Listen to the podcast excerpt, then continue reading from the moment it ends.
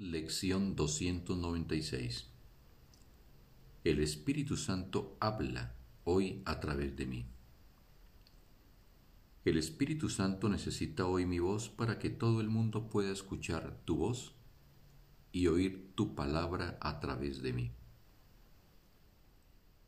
Estoy resuelto a dejar que hables a través de mí, pues no quiero usar otras palabras que las tuyas ni tener pensamientos aparte de los tuyos, pues sólo los tuyos son verdaderos.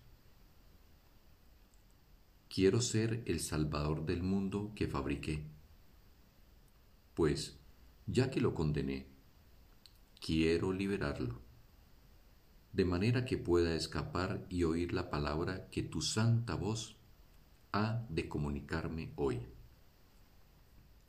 Hoy Solo enseñaremos lo que queremos aprender y nada más.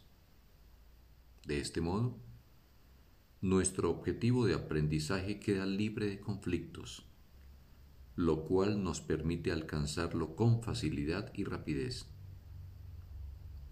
Cuán gustosamente viene el Espíritu Santo a rescatarnos del infierno cuando permitimos que a través de nosotros sus enseñanzas persuadan al mundo para que busque y halle el fácil sendero que conduce a Dios.